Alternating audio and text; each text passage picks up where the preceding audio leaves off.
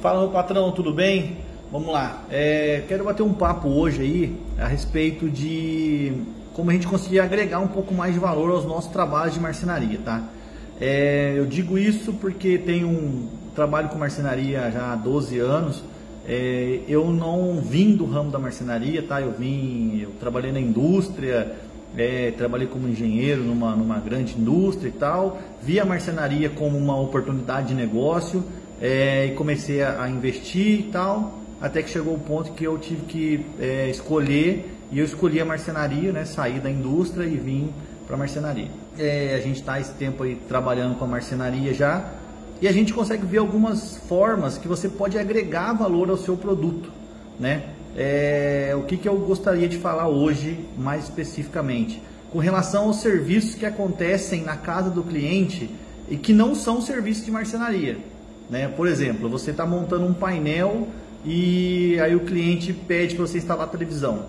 Você está montando um gabinete de banheiro e o cliente pede para você montar aqueles é, de toalha, de papel e tal. A parte elétrica, né? Você está montando um, uma, um armário qualquer lá e aí o cliente pede para você fazer a instalação da, da parte elétrica, das tomadas e tal.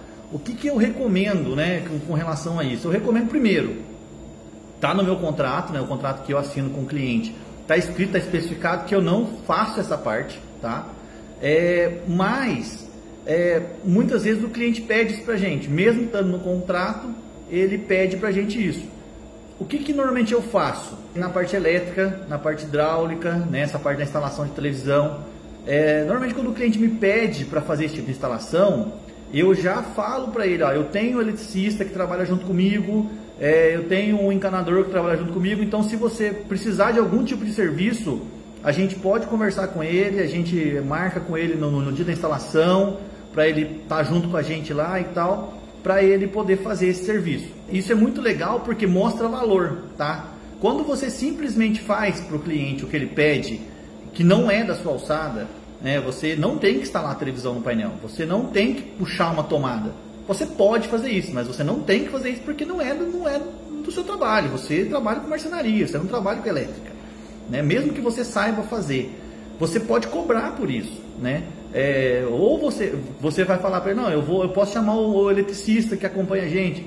Aí o cara, o seu cliente ele vai perceber que existe um valor para ser feito aquele trabalho, entendeu? Isso é o bacana do negócio. Porque você, se você vê que você deu o, o, uma ajuda para o cliente ali, né? Vamos supor, ah, vou puxar uma tomada. Pô, se eu for chamar um eletricista para puxar uma tomada, ele vai cobrar o dia dele, vai, vai cobrar o, trans, o, translado, o translado dele, vai cobrar às vezes até serviço maior para você levar um ajudante, né?